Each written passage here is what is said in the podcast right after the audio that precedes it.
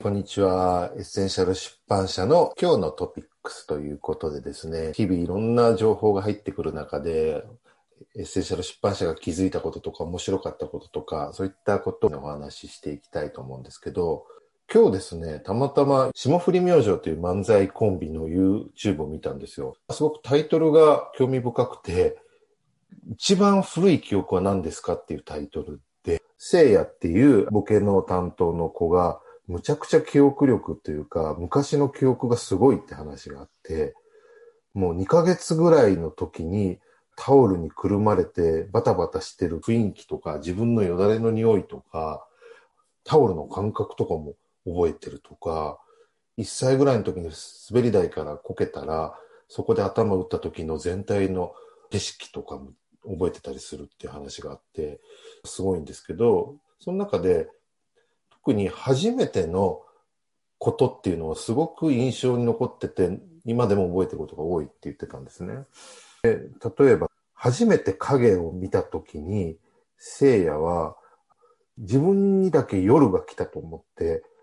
むちゃくちゃ怖くてその夜から逃げたんですって。その怖さとかびっくりが今でも覚えてるって言うんですよ。で、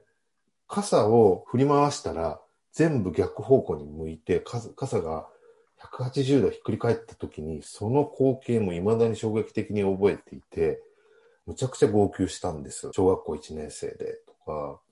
で、コーラ初めて飲んだ時はもうむちゃくちゃ鼻が痛くて、まあ、あの感覚今でも思い出せるんですとかって言ってるんですね。でそれ面白いなと思ったのは、僕自身は相方の粗品っていうツッコミの人と一緒なんですけど、ほとんども子供の時の記憶が思い出せなくて、幼稚園何してたかっていうと、もう一つ二つエピソード言えるかなとか、小一、小二ぐらいでも、もう数個ぐらいしか思い出というか思い出せるシーンがないんですよ。だからやっぱり子供の頃の記憶をずっと持ってられる人と忘れてしまう人の違いってここにあるんだろうなっていうのが今日 YouTube を聞いていて思ったんですけど、どう思います？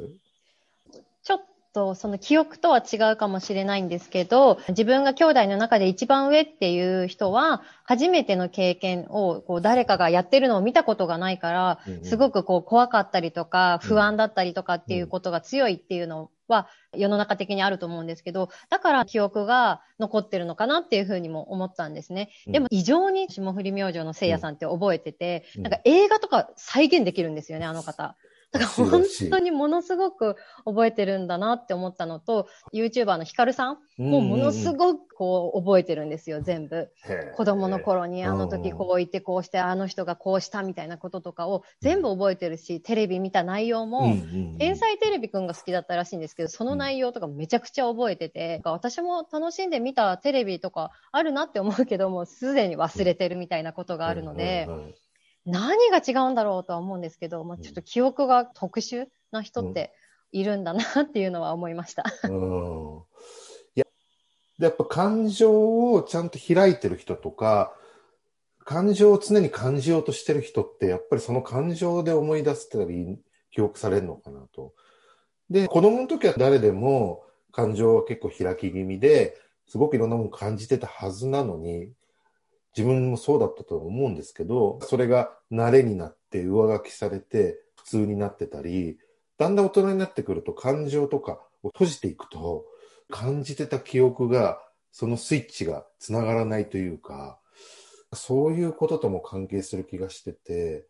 聖夜とかね、ヒカルさんとかも、やっぱなんか今でも結構開いてる感じの人じゃないですか。で、感情で生きてる感じじゃないですか。うんもう一個今思ったのは、こう小学校6年生の担任をしている友人が言ってたんですけど、やっぱり、例えが上手な子って、例える量っていうか、喋る量とか、アウトプットする量が、ものすごく多いんだと思うっていう話をしてたんですよ。感じたこととか考えたこと、まあ赤ちゃんの時のことをね、アウトプットする機会ってあんまりなかったとは思うんですけど、うん、まあお笑い芸人だからきっと喋るのも好きだっただろうし、ヒカルもずっと喋ってたっていうふうに言ってるので、まあちっちゃい頃から、あの時こう思ったんだよね、影がこう思ってさ、みたいなこととかを話してたのかなっていうのもちょっと思ったんですよね。やっぱ話したこと、アウトプットしたことが残りやすいというか。ああ、なるほど、なるほど、うん。しかも話してるうちに本当か嘘か分かんなくなるけど、話してたことが事実となって自分の中に入るみたいなこともあるじゃないですか。そういうのがあるのかなと思いました。確かにね。話すことによって記憶が定着されたり、よく言われるのは、話すっていうのは人に伝えてるつもりだけど、実は自分が一番よく聞いてるから、結果自分に言ってることにもつながるみたいな話もあるじゃないですか。そういう意味では話したりすることで、覚えていくこともあるかもしれないし、まあ、あとは作家さんとか漫画家さんとかもそうだろうけど、いわゆる妄想が得意な人、イメージが得意な人、そのシーンを見ても、絵が上手い人とかそういう小説よく書ける人って、見たシーンをちゃんと事細かに再現できたり、もしくは頭の中ですごく鮮明に描けるから、ああいう絵が描けたり小説が描けたりするみたいなところが、著者の方とか見ててもあると思うので、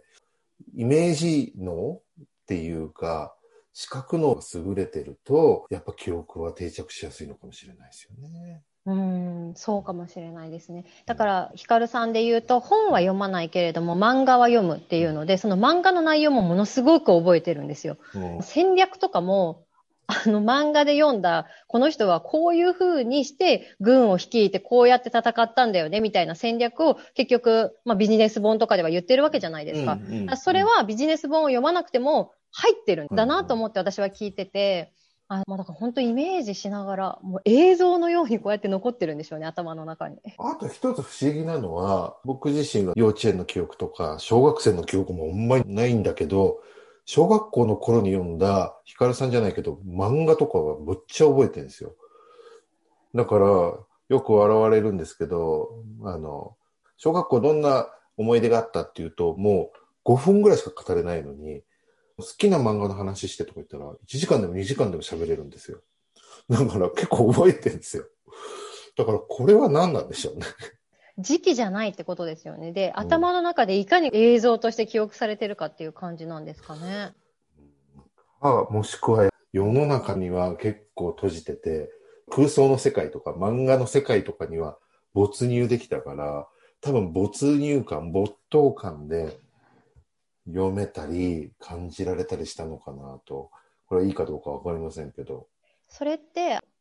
文章？で書かれてる本、物語とかもあるじゃないですか。うんうん、それと漫画と比べたときは、覚えてる率っていうのはどうですか？いやでも漫画の方が圧倒的に多いかもしれないですね。ああ、やっぱり映像なのかな。うん、そうかもしれない。まあでも本とかもまあ覚えてる方かな。本とか漫画の面白さの一つって、没頭体験、没入体験ができるっていうところで、不思議ですよね。一つの作業をしてたら、結構飽きてきたりするんだけど、本ってやっぱりただ文字で書いてあるだけなのに、その世界に入り込んでずっと時間も忘れて読めたりとかっていう良さがあって、これもまた人間の脳の不思議な力の一つだなって思いますね。ということで、今日のトピックはですね、霜降り明星の話から子供時代の脳の働き方とか、記憶の話とか、